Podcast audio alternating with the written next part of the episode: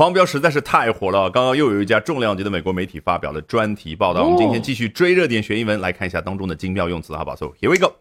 One critic wrote that he was very glad the knockout was not filmed in a grand and stiff manner, excuse me, as with its villain Gao Qiqiang, the corrupt local government official who hides under a humble man of the people guise. 哦，刚刚我稍微磕巴了一下，可能影响部分人的听力，但这绝对不是借口。 待会儿我通过画面感的方式从头到尾过一遍，你一定可以不带字幕裸听听懂。啊，一个评论人士此前写到说，他非常开心，《狂飙》这部电视剧呢不是一种宏大且僵硬的方式拍摄出来的，就正如同剧中的那个恶棍高启强，as with its villain 高启强。注意，villain 啊，我们又学到了一个新的词去描述高启强这样的反派人物的形象。其实，美国几乎每一部超级英雄电影当中都会有这样的对抗关系，a superhero versus a villain 啊，一个超级英雄。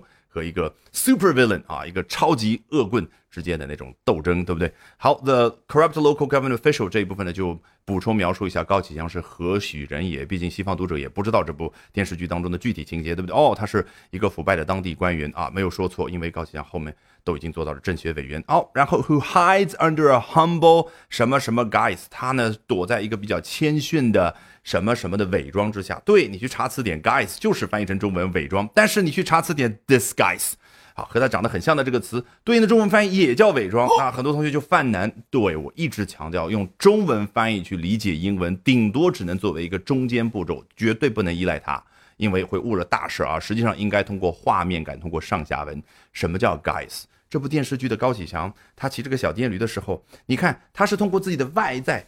他每天要精心的化妆成一个普通人的形象，衣着要精心的去穿吗？并没有。他同样的一套衣服，下了小电驴和自己那些小马仔在一起的时候，他就变成了强哥。所以，当一个人靠自己的言行去形成的外在的那个形象，也就是所谓的那套伪装呢？哎，那个叫 guise。但是，一个人真的靠乔装打扮啊，穿的不同的衣服、化妆啊、发型啊等等，形成了另外一种形象或者伪装，那个叫 disguise。比如说，木兰 disguised herself as a man，花木兰呢？女扮男装，比如说，假设啊，高启强在逃跑的过程当中呢，哦，he disguised himself as a policeman，啊，他把自己伪装成了一个警察的形象，那个用 disguise，只不过我刚刚举的两个例子都是动词，你还可以用名词，比如说在这儿呢，哦，he hides under a humble policeman disguise。你终于知道了哦，一个实指，一个虚指。接着往下讲之前，说一说 man of the people 啊，英文非常的有意思，就是通过这种简单的一个介词去形成一个介词短语呢，就能表达很多很多的概念。这儿画面感是什么？一大群人当中有一个 man，有个人，那就是淹没在普通人当中的那个普通人。这儿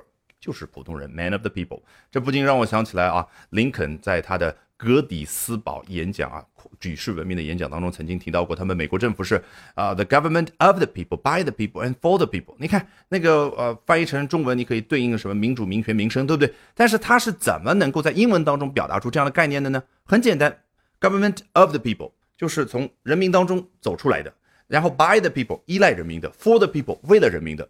介词它不是动词，但是在英文当中往往胜似动词。好，呃，接着来看下面。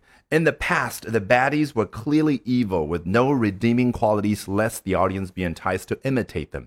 哦，在过去的时候，咱们中国的这些电视剧当中，那些坏蛋，你看刚刚是 villain，现在呢叫 the baddies，一听是不是就觉得很口语化？毕竟是来自于 the bad 或者 the bad guy 啊这样的个词或者词组啊。实际上，外国的小孩和我们小时候一样啊。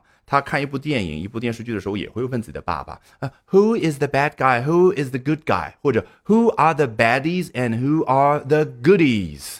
好人和坏人分别是谁呀？啊，好，那我们看一下啊，过去电视剧当中那些坏蛋呢，都是 clearly evil 啊，明显的邪恶，明显的坏，坏到什么程度呢？With no redeeming qualities，坏到无可救药。暂且这样翻译，我们先来看一下 redeeming 这样的一个形容词，是来自于。Redeem 这样的一个动词啊，对应的中文呢可以翻译成叫救赎。对，这就是西方宗教观念的一个表达啊。它的名词形式叫 redemption 啊，别忘了啊，非常有名的啊，豆瓣上面几乎是第一名的啊那部电影叫做 The Shawshank Redemption，肖申克的救赎，指的是这帮子囚徒在肖申克这个监狱的地方，通过自己坐牢的形式去完成救赎。所以什么叫 redeeming 啊？什么叫 redeeming qualities？就这个人看上去。将来还是能有改过自新的潜力的。而如果这个人看上去太恶了，恶到 with no redeeming qualities，哎，至于为什么当年的那些电视剧要创造出这样的形象呢？Lest the audience be enticed to imitate them。你当然可以暂且通过中文难呃以免去对应 lest 帮助你理解，就以免这个观众呢，哎被诱导去模仿这些坏蛋啊，因为要把他们塑造成绝对的坏，对不对？啊，但实际上呢，我个人建议你还是通过画面感才能够灵活的去运用，而且长效的记忆。什么叫 less？你看它长得是不是像英文当中的 less？L E S S。比如说 color 颜色后面加上 less 的 colorless，表示没有颜色的。你看 less 是不是有一种 把后面的部分删掉？所以这个 lest 呢，就有一种把后面这一句话描述的那个情况整体删除的感觉。The audience be enticed to imitate them 啊，观众呢被诱导去模仿他们，这个情况是整体删除，不会出现的。这就是它的画面感。好，有了画面感之后，我们再来通读一遍，裸听一下，效果绝对不一样。One critic wrote that he was very glad that the knockout was not filmed in a grand and stiff manner, as with its villain Gao Qiqiang, the corrupt local government official who hides under a humble man of the people guise. In the past, the baddies were clearly evil, with no redeeming qualities lest the audience be enticed to imitate them. 好，如果喜欢我讲各种有趣的英文知识，一定要记得关注我的微信公众号 Albert。 英语研习社啊，Albert A L B E R T。接下来连续三晚，每晚的八点钟，我将通过免费直播公开课的形式和大家去分享，究竟怎么样能够通过啊这些时下的热点话题，高效的啊去啊提升自己的阅读水平的同时，提升自己的口语和听力水平啊，只需要关注我的微信公众号 Albert 英语研习社。